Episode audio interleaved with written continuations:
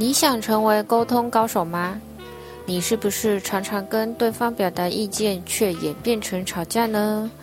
你知道说服人跟说服一只猫一样吗？大家好，这里是室温日常，通勤十分钟，学习新技能，又到了推荐一本好书的时间。我是荣，我也是会看书的人哦，只要只是要找到一本我有兴趣的书，非常的难。今天呢，就要跟大家来分享一本说服的工具书，书名叫做是如何说服一只猫。这个嘛，我觉得当我看了大概百分之五十，我觉得与其说你要如何说服一个人，不如说要怎么跟人家呛虾。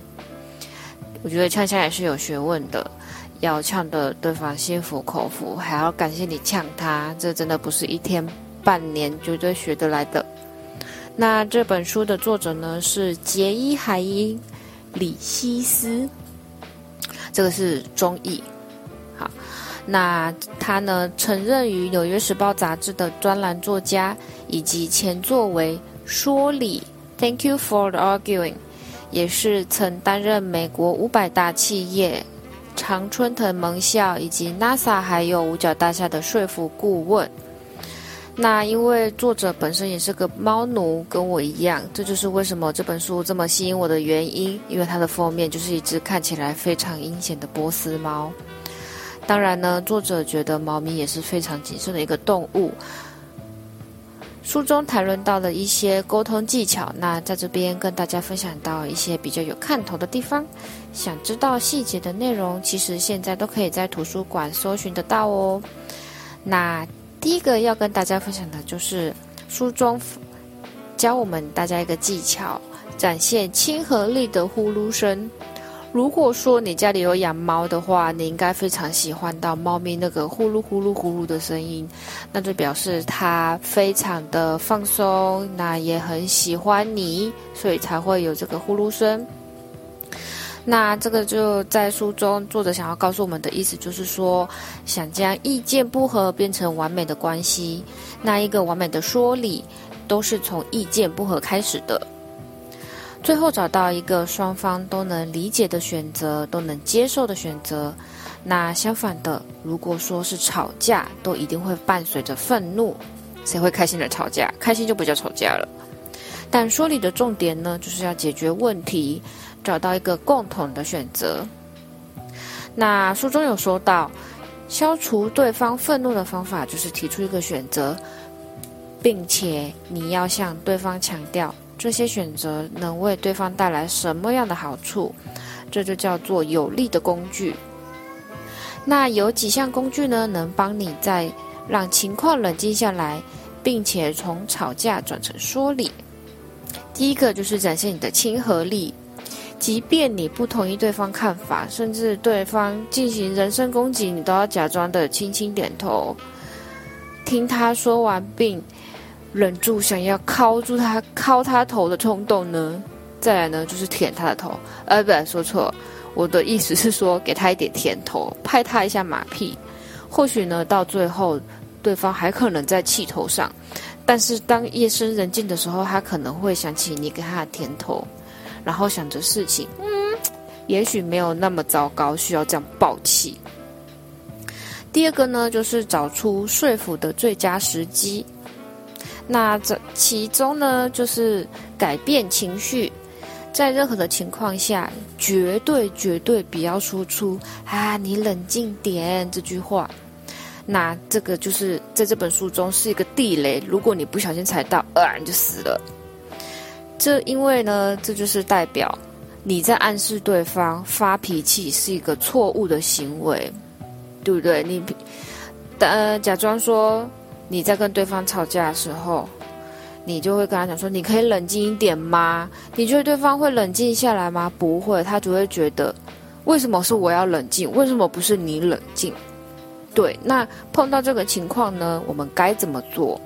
一样呢，忍住想要敲爆他的头的冲动，并假装你赞同他。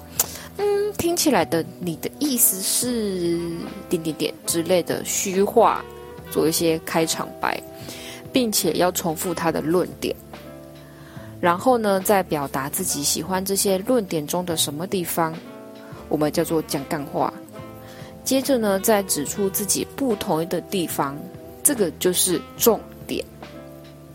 再来呢，就要讲到善用展现人格的三大工具。为了要在一场辩论大赛，你能够占上风，你就必须要拥有这三点负领导人格的特质。没错，我们要领导这一场辩论。第一个呢，就是关心，让别人相信你，把他的利益摆在前面。你只相信，你只希望他们能够得到最好的结果，事事为了他着想。第二个呢，就叫做才能，使对方相信你真的擅长某件某件重要的事情。第三个就是动机，让对方相信你支持某件事。并支持双方共同的价值观，呃，意思就是让对方误以为你在跟他同一个立场的。OK，那呃，在书中呢也有谈论到的第三点就是过去就让它过去吧。这个呢就是如何面对生气的人，你该怎么跟他对话？没错，人与人之间的争争执往往逃不出以下三大主题。第一个就是指责，在争执的时候，指责常常会引发愤怒。一样老话一句，你如果开心，你就不会跟对方吵架。吵架，双方一定都是不开心的，大家一定会呃做一些人身攻击呀，或丑话讲在先啊之类的，然后或者是变成情绪性的字眼，比呃有意义的字眼还多。那第二个呢，就是价值观。价值观的议题，好与坏与对错有关。许多情侣呢，都是利用各种意见的分歧来证明自己比对方还优秀。争执并不会导致情侣分手、夫妻离婚。不过呢，真正击垮婚、击垮这些关系呢，都是选择错误的主题来争执。想要维系感情。只讨论好坏的价值观，绝对绝对是最糟糕的争执主题。所以呢，在这本书中，呃，作者想要说最理想的争执是什么？第一个就是选择提出一个选择，或是决定，想出一个解决的办法，即便对方不同意，他也可以提出他的看法。我们必须要强调的是，对事不对人。那这本书告诉了我们第一个诀窍，一个诀窍，我觉得这个诀窍非常的呃适用，你其实也可以用用看，就叫做时态，没错，就是我们以前在学校里学英文的那种什么过去式啊、现在式啊、进行式啊。那呃所谓的过去式呢，就叫做责备，指责他过去犯下。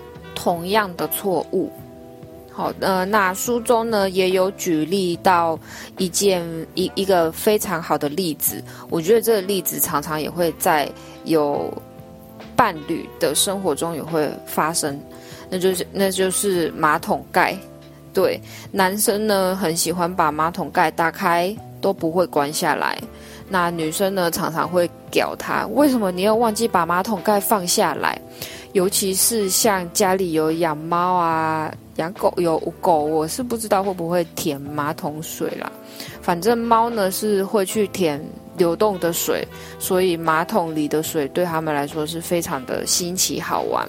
那所以有家里有养猫的呃女主人就一定会生气。男所谓的过去式呢，就是意思是就是指责男生指责他男朋友说：“你看你。”上个礼拜也是一样下来，马桶盖忘记放下来。你看，猫咪又去舔了那个水，这样子，这就是在指责他过去也犯下同样的错误。那再来呢，就是现在是就是所谓的价值观的问题，谁是好的，谁是不好的？那呃，你觉得？不会放下马桶盖的男人就是一个不体贴的男人吗？之类的。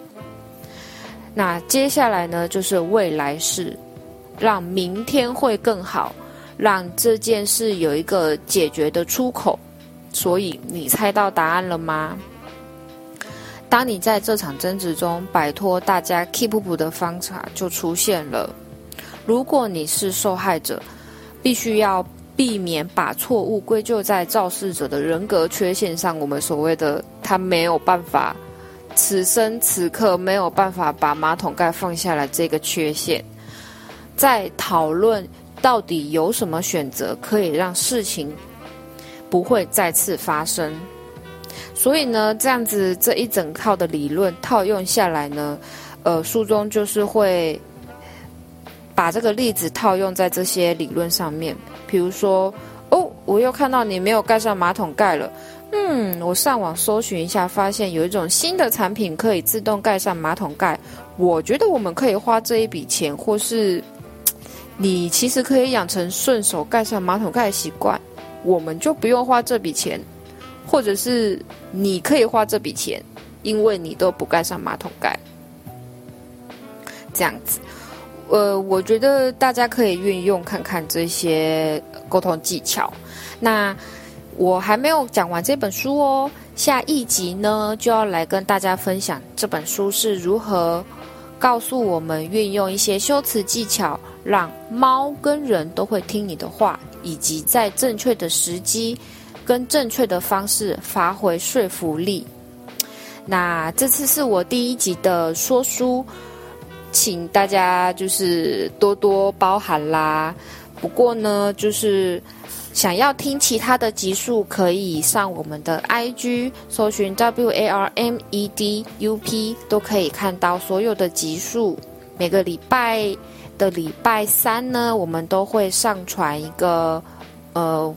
就是主题的讨论，那就再见喽。